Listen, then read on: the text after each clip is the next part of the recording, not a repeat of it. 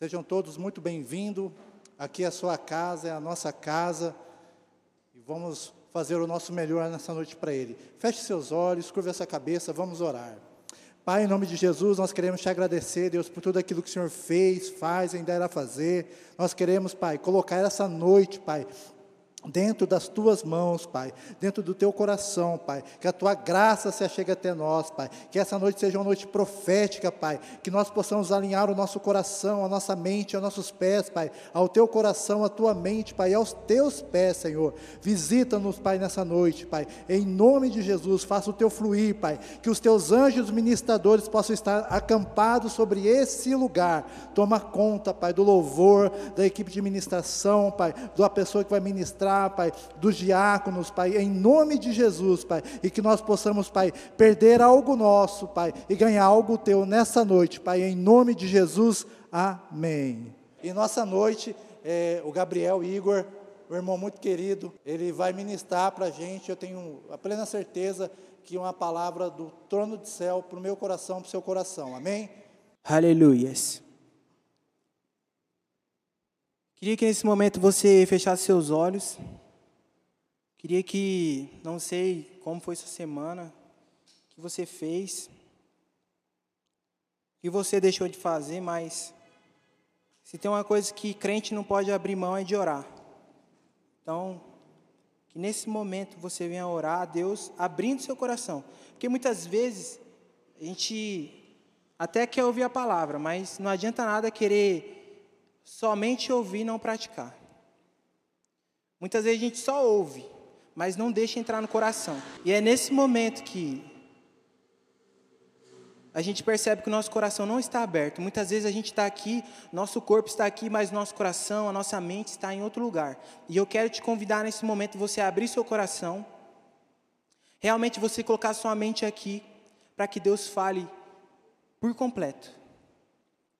Deus, em nome de Jesus, Obrigado por essa palavra. É, o Senhor sabe que eu estou aqui nesse momento porque existe algo da sua parte para que eu ministre na vida de alguma pessoa. Se for uma pessoa, Deus, já ganhamos o mundo inteiro.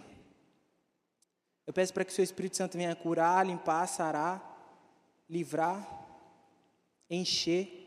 Em nome de Jesus, esse é o desejo do meu coração em todas as minhas orações. E é por isso que eu estou aqui, Pai. E a única coisa, a única coisa que eu peço mesmo, que haja cura na mente, no coração, na alma, no espírito, é em nome de Jesus. Amém. Amém, amém. Hugo me pediu para ministrar uma palavra aqui hoje. Eu espero ser bem rápido. Eu anotei pouquíssimas coisas que foram algo relacionado a Deus falando ao meu coração. Fiquei um pouco nervoso porque ministrar, para mim, é tenso, mas não é tanto igual cantar. Então, cantar e pregar, eita Deus. Queria que você abrisse a sua Bíblia em Efésios, no capítulo 2, versículo 13. Eu vou acompanhar aqui, que eu não. O celular está ali. Então diz assim: Anteriormente, todos nós também vivíamos entre eles, satisfazendo as vontades da nossa carne, seguindo seus desejos e pensamentos, como outros éramos por natureza merecedores da ira. Todavia, Deus, que é rico em misericórdia, pelo grande amor com que nos amou, deu-nos vida juntamente com Cristo.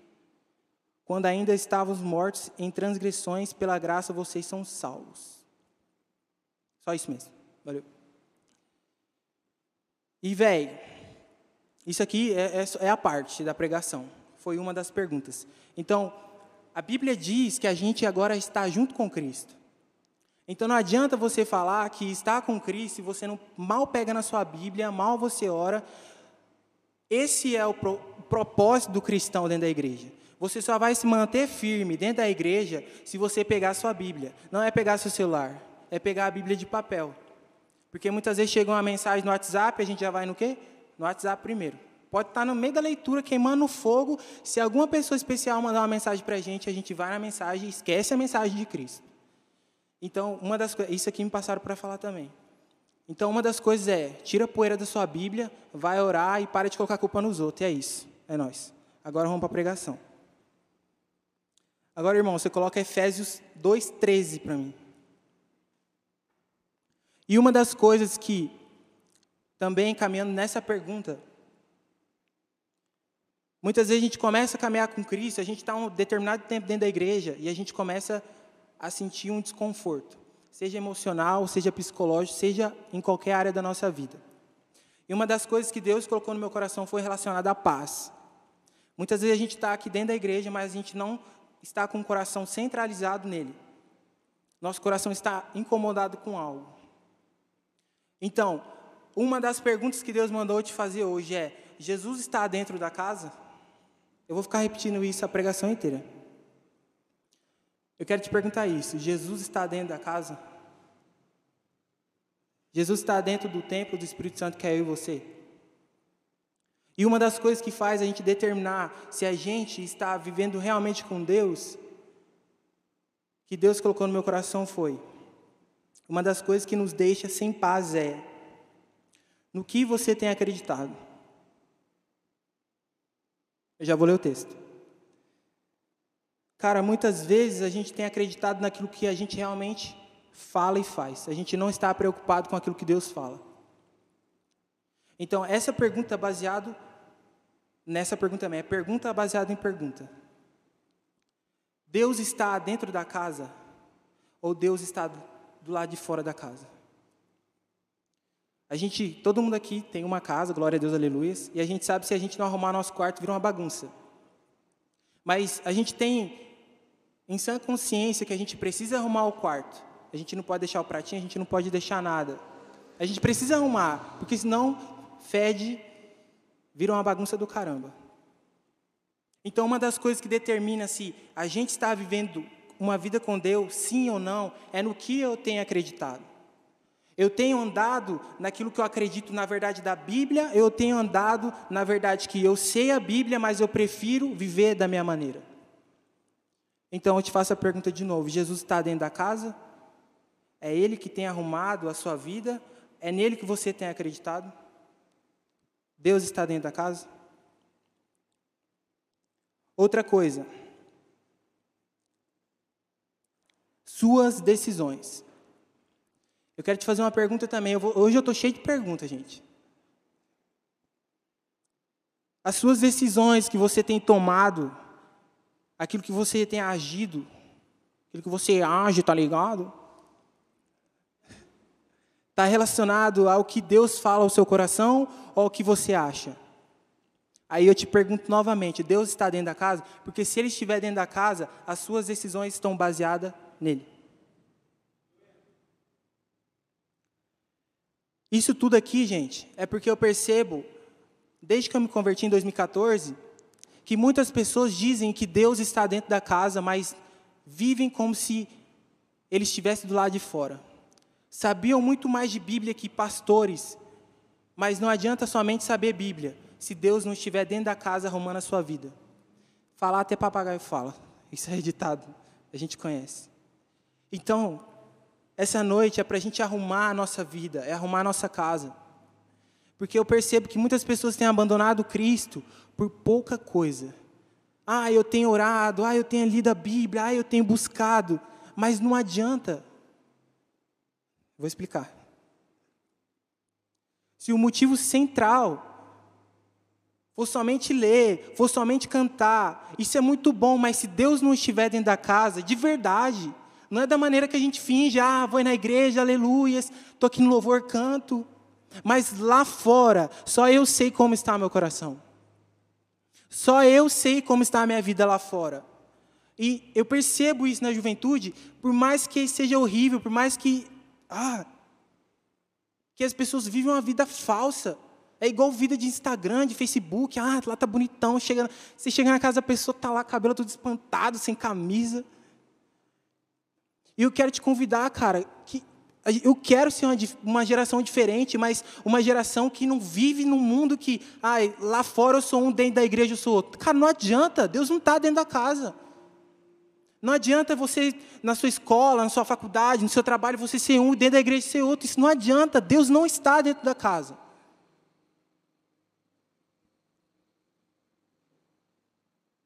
Já estou terminando, você é rápido.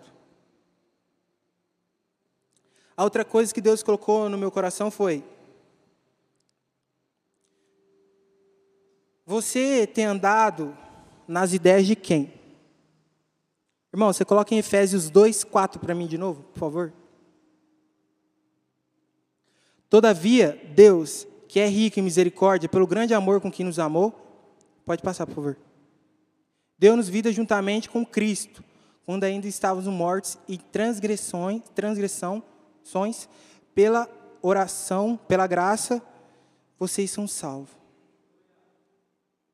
Estou meio embolado aqui que eu lembrei de outra coisa, mas amém. Jesus ele veio na cruz para ser um modelo, todos nós sabemos. E a pergunta que eu quero te fazer é se Deus está dentro da casa e você tem andado nas ideias de quem?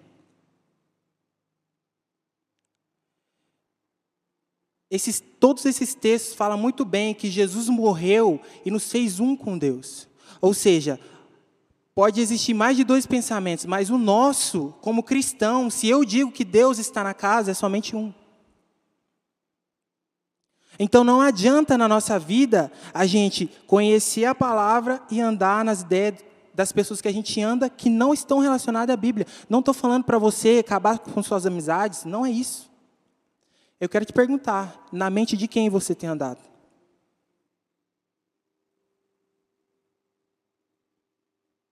Outra coisa,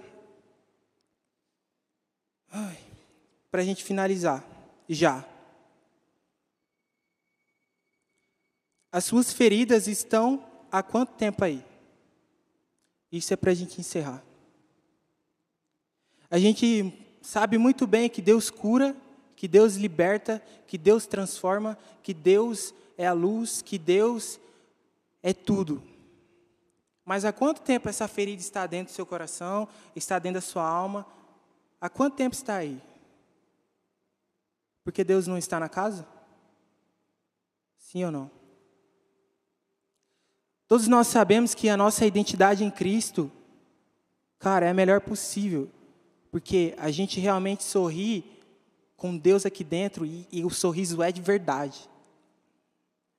E muitas vezes a gente acaba sorrindo com a alma triste, com a alma angustiada. A gente vai passar por isso sim. Mas para a gente quebrar a ideia de que eu estou na igreja, eu conheço a palavra, mas a minha ferida é a minha ferida. No tempo certo eu vou expor ela a Deus. Não, calma aí, você está limitando Deus então? Será que realmente Deus está por completo na casa? Tem coisas na minha vida que eu consegui contar para minha mãe, consegui contar para uma, duas pessoas que eu precisava realmente desabafar com alguém. Mas antes, eu tive uma luta muito grande para confessar primeiro ela a Deus. Não era relação a pecado, é, é um bagulho que aconteceu que me machucou muito. E Deus perguntou isso para mim. Ué, mas eu não, não estou dentro da casa? Mas você não leu lá na, na Bíblia que eu sou tudo, que eu curo? Ou você é diferente do cara que você é lá na igreja, que você confesse pecados, e aqui no íntimo, que eu estou te perguntando, eu posso curar e você não deixa? Então eu quero te fazer essa pergunta: Deus está dentro da casa? Queria que você se colocasse de pé nesse momento, em nome de Jesus.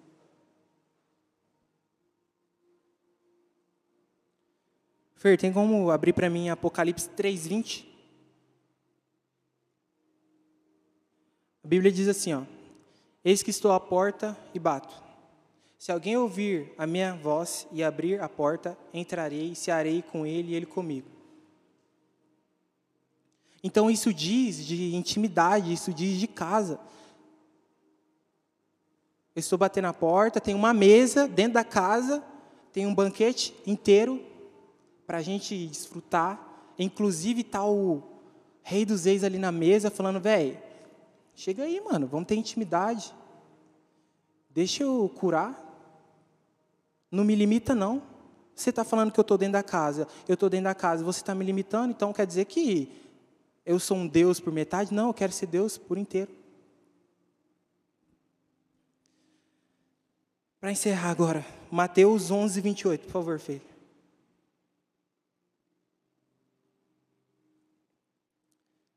Venham a mim, todos que estão cansados e sobrecarregados, e eu lhes darei descanso. Só até aí. Queria que você fechasse seus olhos nesse momento. Ministério de Louvor, se quiser subir. Sabe, Deus ele ele falou coisas específicas aqui hoje. Sabe, ele não ele não quer que você saia daqui da mesma maneira. Com o mesmo pecado, com as mesmas feridas. Sabe, Deus ele te trouxe aqui para que você coloque ele em determinado lugar. Porque ele não é intruso, ele, ele diz assim: eu estou à porta. Tipo, eu estou na porta, eu não vou arrombar a porta, não. Eu estou na porta, estou batendo.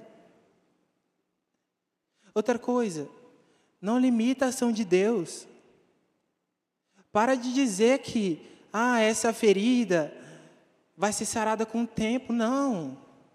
O tempo ajuda, mas quem sara é Deus, não limita Deus. Para de viver uma vida que é a vida das pessoas. Viva a vida de Deus. Para de falar aquilo que as pessoas dizem para você falar, fale aquilo que a Bíblia diz. Para de fingir uma pessoa que você não é. Isso não é eu falando, isso é Deus falando para você, cara. Você precisa descobrir realmente aquilo que você é. Para de querer inventar coisas que você não é. Para de viver coisas que você não é para viver. Esse é o propósito do jovem que deve servir a Deus. Ter Ele por inteiro na casa. Por último, não limita a ação do Espírito Santo.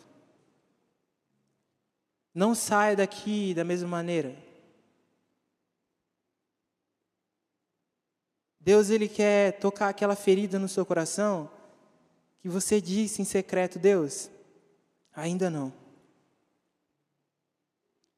Mas deixa eu te explicar algo, Deus, ele quer curar essa ferida porque ele quer fazer você virar aquilo que realmente você nasceu para viver. As suas feridas vai sarar outras feridas. O seu testemunho vai sarar outras pessoas. Não limite a ação do Espírito Santo de Deus. Ele está na casa. Queria que você colocasse a mão no seu coração nesse momento e permitisse realmente que Deus ele entre na casa. Deus ele entre no seu coração. Deus ele entre na sua mente, na sua alma, no seu espírito por inteiro. E para encerrar novamente, para de viver uma pessoa que você não é. Eu te chamei para ser alguém muito mais além disso que você está pensando e imaginando. Você tem falado, Aba, Pai. Me faça feliz, eu estou triste, Pai. No seu secreto você diz, eu não aguento. E Deus está do lado de fora falando, mas eu estou aqui. Deixa eu entrar.